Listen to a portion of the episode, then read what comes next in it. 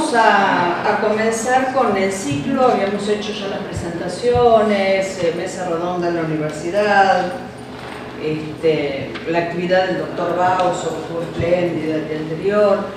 Así que hoy vamos a comenzar eh, con el proyecto de pensar el recorrido histórico de Santiago del Estero hacia la independencia. Póngase más acá porque no lo voy a ver y me va a agarrar tortico.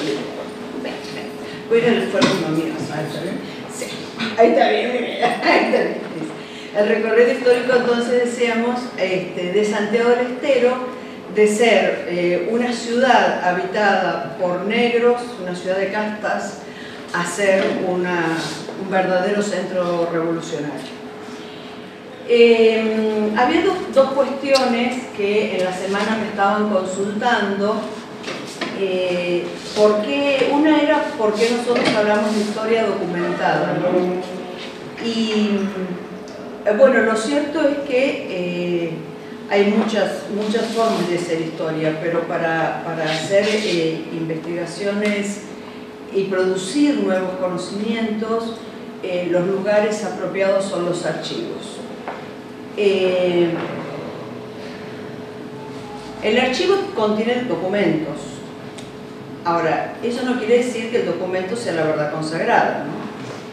el documento es un es un documento escrito que ha dejado alguien con una intención eh, por algo, por alguna cuestión, puede ser repositorios públicos, privados, documentos de gobierno, etcétera, etcétera.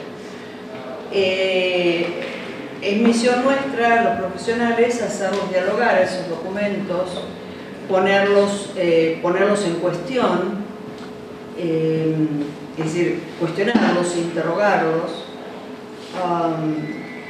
eh, trabajar con ellos eh, casi a contraluz y eh, hacer que de todo ese juego de tensiones escriturarias se vayan produciendo nuevos conocimientos. Lo que es una tarea bastante lenta, bastante compleja, hay que tener mucha paciencia, es muy solitaria a veces en general es una actividad muy solitaria, ¿no? Eh, pero yo insisto mucho con esto de trabajar, eh, trabajar volver, al, volver al documento, eh, no transcribir el documento como se hacía antes, tomarlo, el documento en sí, sino hacer estos cruces que son tan interesantes y que, que, digamos, un documento puede ser un papel, también puede ser eh, un edificio, también puede ser un, monumento, como veíamos cuando trabajamos en el libro de Solano, este, el grupo escultórico de San Francisco Solano, ¿no? digamos, hay, hay distintas cuestiones. Eh, pero para avanzar en el conocimiento histórico, el documento sea de cualquier de de estos tipos es fundamental. Y eh, lo que nos ha pasado en Santiago es que eh, hemos tenido historiadores que han trabajado, por ejemplo, uno de los historiadores con los cuales vamos a trabajar nosotros, que es Alfredo Gargaro, eh, puede ser Andrés Figueroa también, ¿no? el primero, que ha trabajado mucho con los documentos de distintas maneras. Eran otras épocas, por supuesto. Eran épocas en donde el documento se transcribía eh, y se lo dejaba hablar, ¿no? Dejaba que el documento exprese lo que quisiera expresar y el lector la libre interpretación. Entonces el, historiador, digamos, eh, lo que hacía era encortar el documento, transcribirlo, contextualizarlo y no mucho más allá. Eh, y luego ha venido una, ha venido una época marcada por el revisionismo histórico, básicamente, en donde el documento ha perdido valor como objeto de indagación, objeto de análisis, y em, digamos ha sido casi menospreciado. ¿no? Entonces, eh, eso, eso tiene que ver con toda la época que a nosotros nos concierne en la historia nuestra, de Lulo, este, bueno, después este, Luis Alem, que retoma, recordame quién más, a Chaval, a Chaval, ¿no? que son casi los clásicos de la historiografía santiagueña. No puedo decir que cuando uno piensa en la historiografía santiagueña empieza en Chaval, en Alem, en Dilulo. En Dilulo, que a mi juicio no es historiador, digamos, eh, pero bueno, él cuenta cosas, cuenta, es casi un antropólogo más que un historiador. ¿no? Y esta forma de hacer historia ha quedado como cristalizada en el tiempo y ha, se ha mantenido. ¿no? Entonces, eh, no se han producido grandes novedades respecto de la historia santiagueña, porque en sí hubo, uno se iba mirando al otro casi un juego de espejos. Entonces, bueno, eh, la propuesta aquí es eh, volver, a trabajar con, volver a trabajar con documentos, como les contaba en la presentación, este, tenemos una gran desventaja, pero es un desafío muy fuerte. Eh, los documentos, la mayor parte de los documentos con los que ha estado trabajando Gargara, sobre todo, han desaparecido. Eh, con lo cual la, tarea es, este, bueno, o, la encarábamos o, no hacíamos nada. Pero eh, no, podía, no puede pensarse la independencia el proceso independentista en su bicentenario eh, sin la figura de la figura central de, de Juan del teniente coronel Juan Francisco Borges. Eh, y nosotros, bueno, muchas veces charlábamos con Marcelo y lo veíamos, lo, lo, pensábamos, es, es, una, es, una, figura enigmática, escurridiza, ¿no? De esas esas figuras históricas que cuando uno cree que la está alcanzando, eh, se, escabulló, se fue, se fue como, como si fuera el agua entre las manos. ¿no? Eh, y es es bien enigmática, eh, pero hay algo, hay algo que en los, dos coincidíamos, él pensando en su Borges literario y yo pensando en, en el Borges histórico. Los dos tienen perfil, un, un perfil, digamos, uno lo trabaja literariamente y el otro se proyecta históricamente, que es el de la heroicidad. Y muchas veces este, pensamos cómo pensar el heroísmo, ¿no? ¿Qué, es, es, el heroísmo? Eh, el heroísmo es aquel, es, el heroico es aquel que hace grandes cosas. Sí, puede ser, es una forma de mirarlo, eh, pero hace poquito me regalaron un libro y, leí 10 páginas, pero es un libro que prometo devorarlo el fin de semana, que eh, se llama Las Memorias de Adriano. De, ah, de Marlene Claro, hay ese nombre rarísimo de cómo es, a ver, Margarita, él lo pronuncia bien, yo no. Bueno, eh, la autora ahí trabaja el tema del heroísmo y este, lo, da desde otro perfil, ¿no? desde eh, el, heroísmo como aquel que, tiene ilusiones, eh, tiene grandes ideales y que pese a las dificultades logra mantenerlas eh, con, mucha, con mucha coherencia.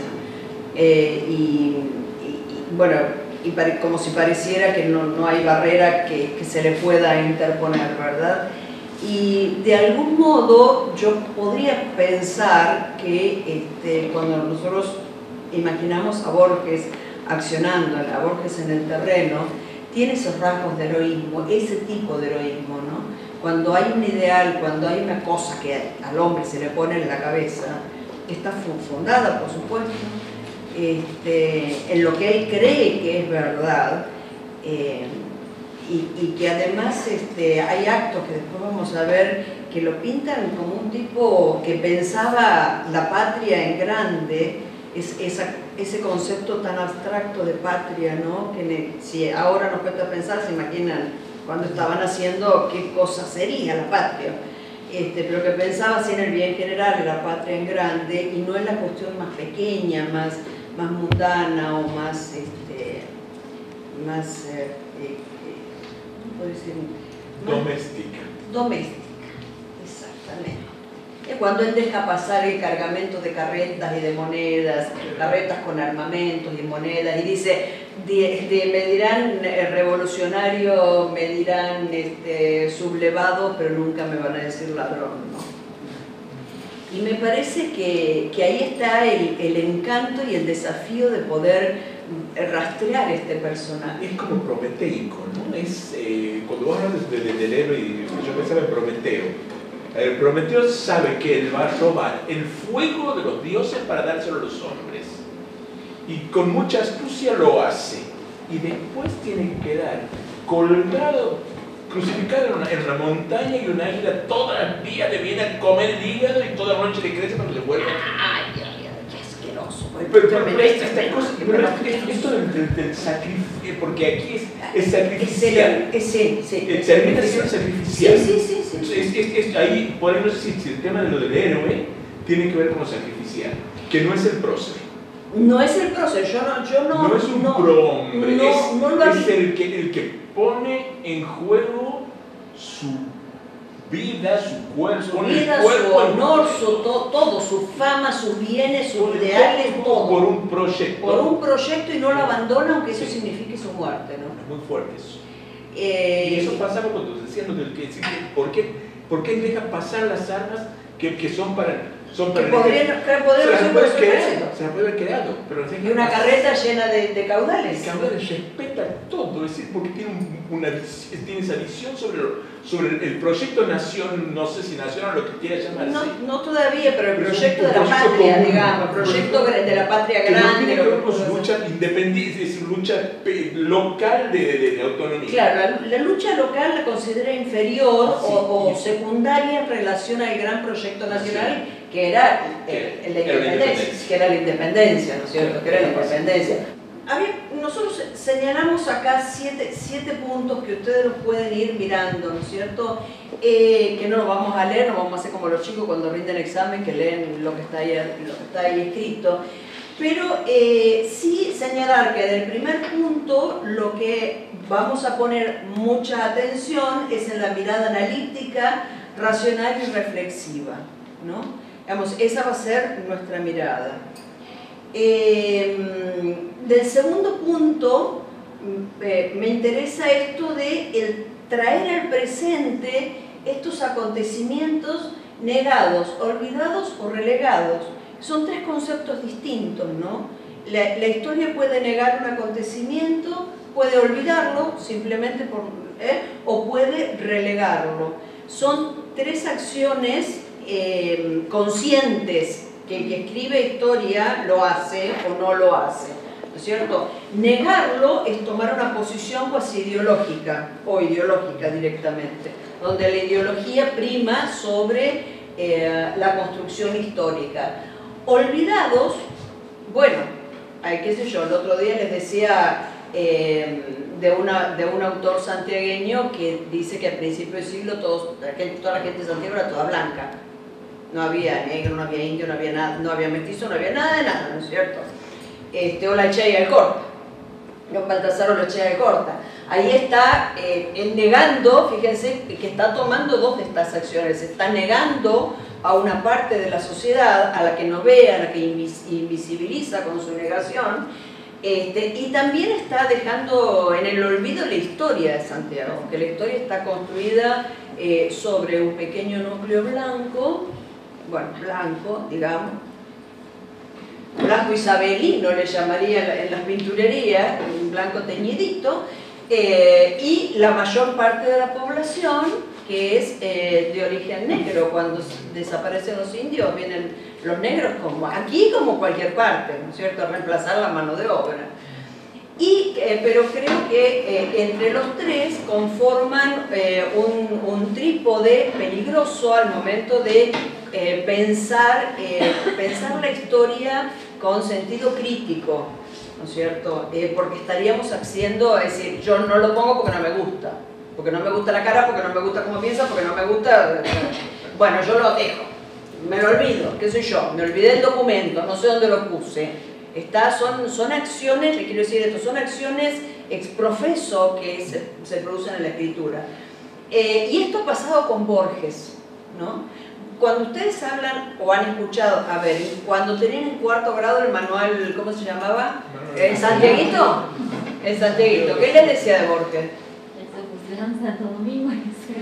Y el pobre hombre, bueno, bueno, avancemos un poco más acá, entonces avancemos de, de, de, qué sé yo, bueno, eh, a ver, lo tildan de loquito, ¿cierto? De, es, el loquito de la historia. Eh, entonces, ahí reúne esto, ¿no? Negado, olvidado, relegado, es, este, eh, esto, pasa, esto pasa con Borges.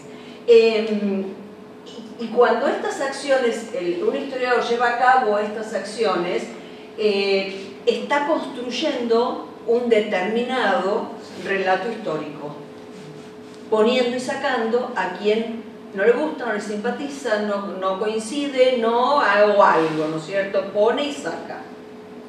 Es cierto que la historia no es objetiva. La historia la escribe la gente, ¿no? Y desde ese lugar la historia atraviesa, digamos, la historia que escribimos está atravesada por nuestras experiencias, por nuestras vivencias, por el medio en el que vivimos. Hay muchas cuestiones que van atravesando la escritura de la historia. Y eh, los objetivos, en todo caso, estaría en contar la verdad de lo que el historiador encuentra en sus búsquedas documentales, lo que no encuentra, lo que le queda vacío y lo que tiene que decir, ¿saben qué? Esto no lo sé, no encuentro, no hay, qué sé yo. Entonces, en, ese sentido, la, sí, la, la, objetividad tiene que estar y no contesta cualquier cosa. Bueno, em, vamos a reflexionar eh, sobre el rol de, la, de, de, de Borges eh, a nivel... si bien yo me voy a referir a Santiago, básicamente eh, Borges es un hombre que se nos desplaza, se nos mueve, ¿no? Eh, por ahí vamos a estar corriendo detrás de él, va a estar en Salta, va a estar en Buenos Aires, va a estar en el litoral, y va a estar no sé dónde, no sé dónde, muchas veces no sabíamos, ¿dónde está Borges? Decíamos, ¿dónde se nos fue? Bueno, entonces, eh, es decir, acá ocupamos también, estamos recorriendo tras de él, o con él, la región y es importante porque como líder regional fue importante. No habrá tenido la importancia de Güemes, que por fin hay un feriado que nos recuerda, maravilloso. Tenemos alguien en el norte que, que aparece en los feriados. Este, ojalá los chicos les enseñen en las escuelas quién fue Güemes. Eh, muy amigo de Borges, por otra parte. Muy amigo de Borges. Descubrieron que cada vez que se lo ponían preso, Güemes se la ingeniaba para sacarlo y para llevarlo al lado de él. Trabajaba mucho al lado de, de, de Güemes, ¿no? Em, bueno, a ver, pasemos. Pasemos. Em, la idea de una lectura política de una cultura federal, ¿no es cierto? Es decir, eh, ampliamos, ampliamos los horizontes, eh, no nos quedamos en los localismos cerrados y tampoco miramos esto desde lo nacional porque si no, esto sería la cosa más aburrida del mundo. Si volviéramos a pensar lo mismo, lo mismo que dicen los libros de texto, vamos a casa y leemos un libro. ¿no?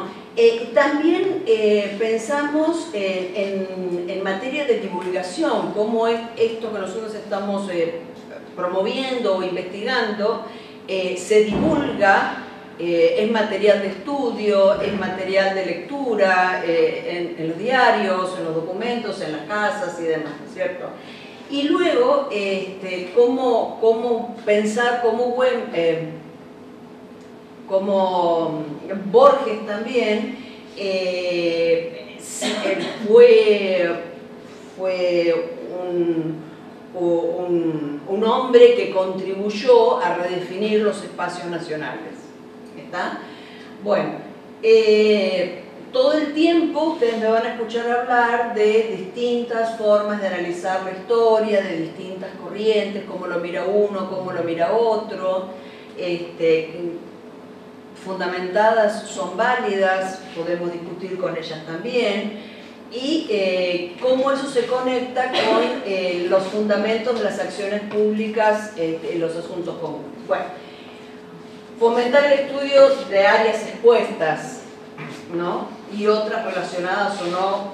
Y esto me, parece que es fundamental, digamos, estamos pensando en, la formación de ciudadanía. Esto que decíamos allá al comienzo, al comienzo de nuestra gestión, ¿no? Desde cuántos lugares pensar cómo, cómo formar ciudadanía, ¿no? Y cuando hablamos eh, de la independencia y hablamos del rol importantísimo de Santiago del Estero y hablamos de Borges como una figura central, pero Borges y todo el resto, Borges y, el pueblo que lo acompañaba, que lo contenía, que lo seguía, ¿no es cierto? Eh, Borges lo que estaba haciendo era formar ciudadanía, muy tempranamente formar ciudadanía. Es decir, Borges los convenció, pudo convencerlos de que la patria valía la pena. Y, cuando vinieron las primeras tropas desde 1810, desde, desde Córdoba, los escritos son maravillosos porque dicen, el pueblo entero salió a, a recibirlos, a vitorearlos y a, gritar viva la patria. Entonces venían los jefes militares, Ortiz de Ocampo y toda la, toda la gente de la primera junta que anduvo por acá, eh, Castelli. Bueno, decía, ¿qué pasa en Santiago? Y yo transformaría la pregunta, ¿quién pasó en Santiago? ¿no? O sea, ¿cómo, ¿cómo en dos años de actividad Borges pudo, con palabras llanas, a este, como él, él, hablaba así con palabras de un hombre sencillo, como era, eh, y desde la milicia pudo convencer a un pueblo, que hoy Rodolfo les va a contar justamente cómo era ese pueblo, dormido, sacrosanto, era una cosa de sí le pertenezco, yo soy súbdito del rey, estoy feliz de ser súbdito del rey, a convertirse en esto, ¿no? a un pueblo que sostiene la revolución. Bien, y la última. Jorge, por favor, no se me Bueno, eh, esto que quienes han estado en mis clases o sido mis compañeros me conocen. ¿no? Eh, estamos convencidos que la historia es un tema abierto. En todo punto de vista es un tema abierto. No hay nada que a mí particularmente me cueste más que escribir una conclusión. Cuando me dicen, no, si escribir una conclusión, digo, no puedo escribir una conclusión. La historia es un tema abierto. Bueno, académicamente nos piden que escribamos conclusiones. Vamos a evitar los dogmatismos. Y esto Acá le vamos a dar una pelea fuerte a los dogmatismos, sea, ¿me entienden, no? Bueno, perfecto. Eh, vamos a apelar a la duda metódica, es decir, yo siempre les digo, no se queden ni siquiera con la palabra mía, siempre duden, porque la duda los va a llevar a investigar más, a buscar más, ¿está? Yo les estoy planteando un, una forma de mirar, pero, a ver, ni siquiera con esa palabra se queden. Y por ahí construiremos buenos ciudadanos.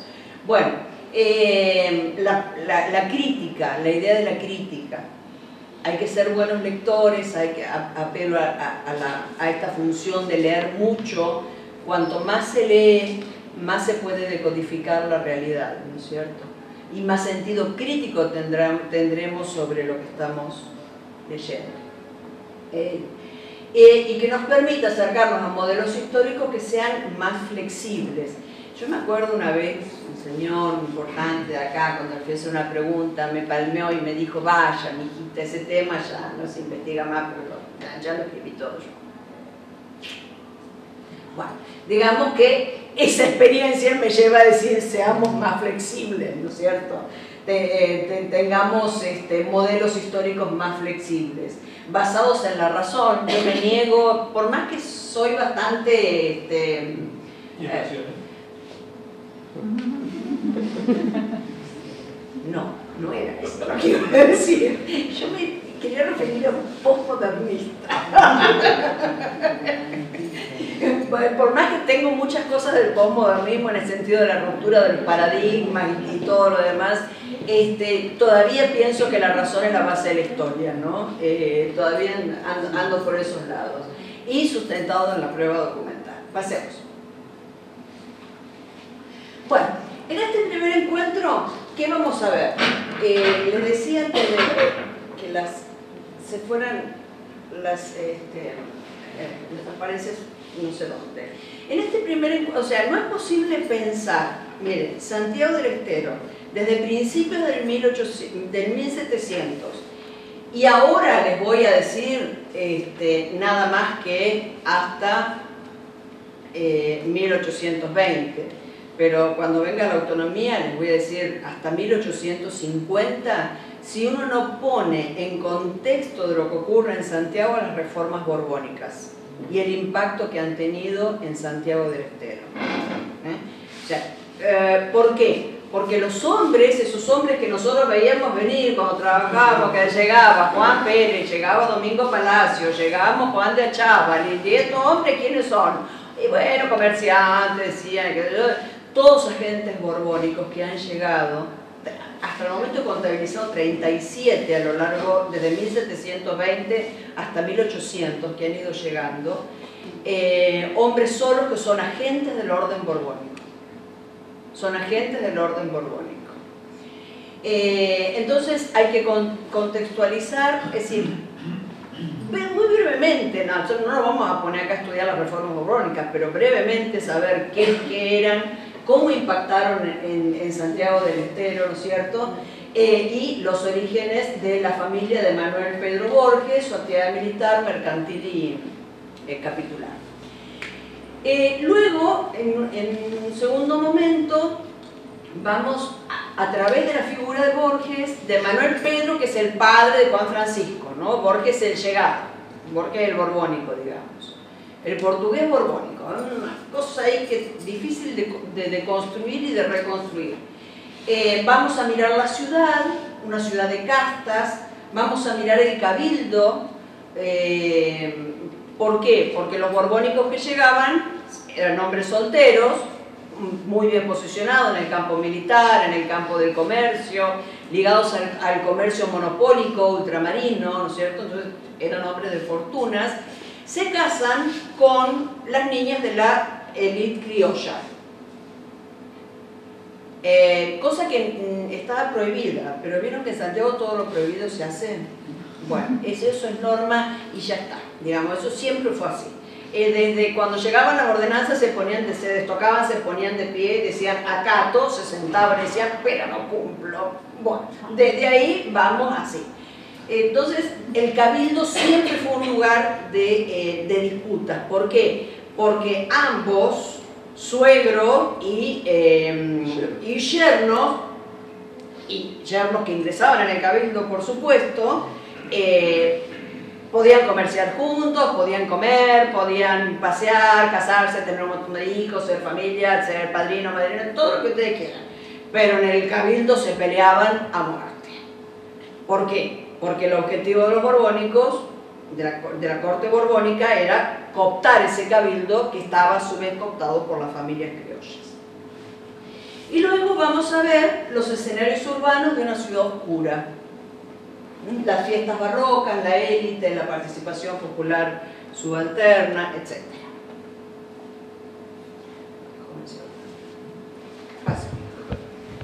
Bueno, eh, esto es un poquito aburrido, pero vamos a ver quiénes son los hombres principales.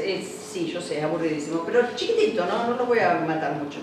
Bueno, todas las reformas borbónicas en el espacio que vamos a estudiar, aclaramos eso, no es que las reformas borbónicas se extiendan todo ese tiempo, teóricamente terminaron en 1810. En Santiago terminaron en el 51 y si no en el 75 vamos a ver.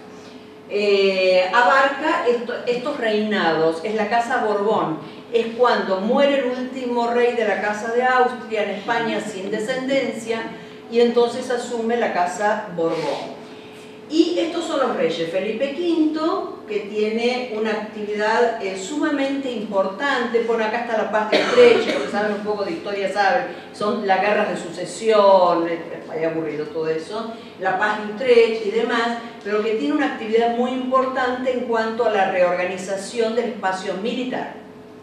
Salen los, eh, los castellanos, salen los aragoneses de la, corona y entran los navarros, entran eh, los vascos eh, y todos los, digamos, todos que los ayudaron a, Felipe, que es todo el norte de España, todos esos van a formar parte de la corte. Y vamos a tener aquí una cantidad de vascos que. Eh, estamos investigando, pero es impresionante la cantidad de, vascos borbónicos que hay en Santiago Bueno, Fernando VI pasa sin pena ni gloria, no lo vamos a tener mucho ahí, digamos, un reinado eh, Carlos III, Carlos III es el hombre de las grandes reformas borbónicas. Entonces muchas veces se considera que las reformas borbónicas empiezan con Carlos III. ¿Pero por qué? Porque es a partir de su reinado donde en América, el impacto en América es más fuerte. O sea, la creación del virreinato, el, el, sistema de intendencias, este, la libertad de comercio, etcétera, etcétera.